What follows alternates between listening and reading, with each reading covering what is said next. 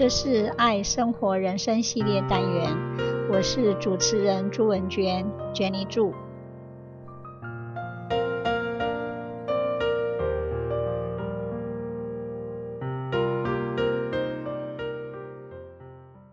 The title of this week is Serving Others Well.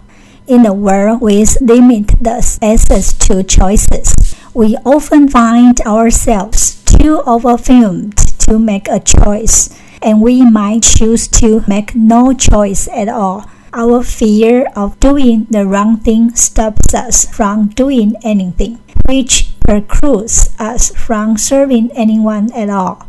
Some steps to serving others well. Number one, change our position. We can serve others well when we actively decide to take on a role of a servant it's easy to unconsciously view ourselves as the saviors of those that we serve. But we really have to believe that everyone else in the room is just as important as us. By positioning ourselves in this way, we force ourselves to leave our personal agenda behind and elevate the importance of each person we are serving. Changing our position naturally leads to doing more to dignify those we serve. Number two, take time to listen. It's easy to assume we know what's best for others and to simply give them that material thing. But if we seek to serve others well, the best thing we can do is to take the time to get to know people and honor them with a listening ear. If we skip this step, we make it a lot more about the good feeling we get from helping than we do about actually serving someone else. We believe that the simple act of listening is a powerful way to serve there's so much power in being intentional with the way we build relationships. Sometimes sitting down with someone, sharing a cup of coffee, and listening to others' stories do a lot to others. Besides, the gift of time is often more valuable to the receiver and more satisfying for the giver than the gift of money we don't all have the same amount of money, but we all do have time on our hands and can give some of this time to help others. Whether that means we devote our lifetimes to service or just give a few hours each day or a few days a year. Number three, care, even when it costs us something. When we listen to others, their needs might surprise us by simply making the statement, Let me know how I can help. We're opening ourselves up to the world of needs, not just the ones that are convenient or fit nicely into the time we're allotted to help.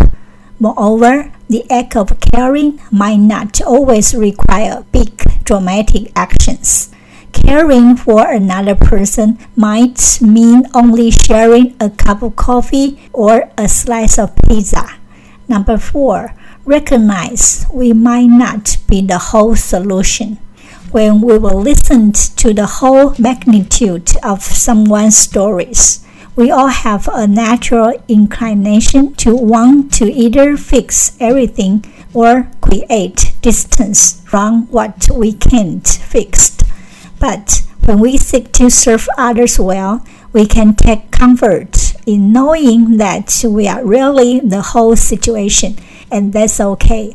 To serve others well, we need to have faith that we are ultimately serving someone greater.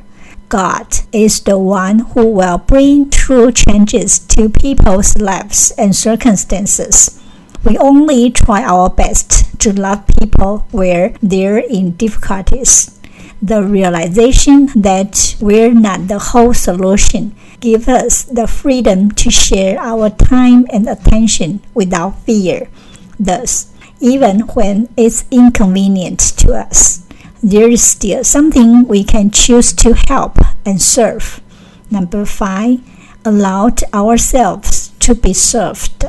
When we allowed ourselves to be influenced and changed by the people we seek to serve, we create avenues for mutual respect and ultimately mutual change.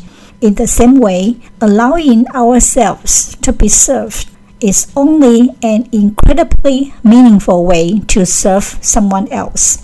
When we think about what it really means to live out a life of service, serving others means making space for their existence and seeing them as valuable and worthy to serve and be served.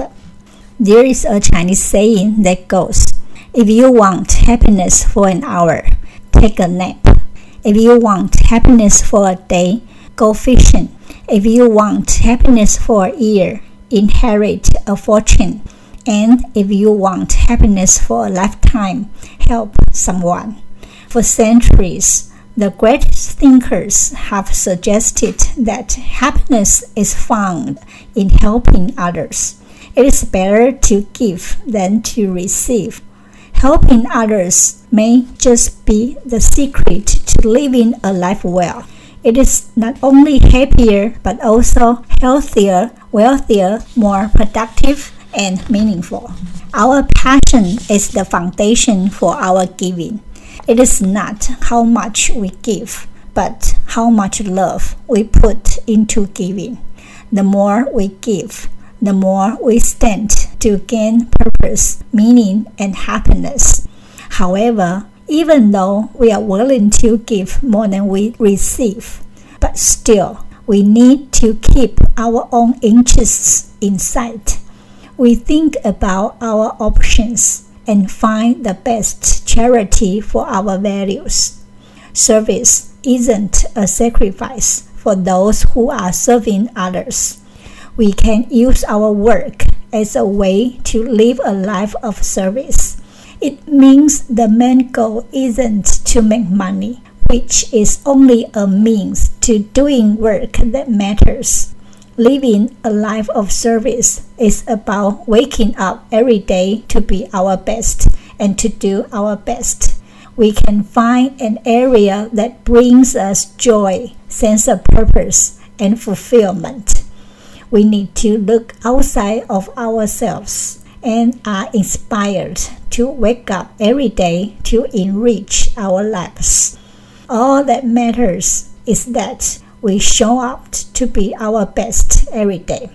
It's only when we look back at our lives and see in hindsight how we lived a life of service, we will be truly fulfilled. Thank you for sharing. Bye bye. 这是爱生活人生系列单元，我是主持人朱文娟，Jenny 祝，希望你会喜欢这次的节目， 我们下次见，拜拜。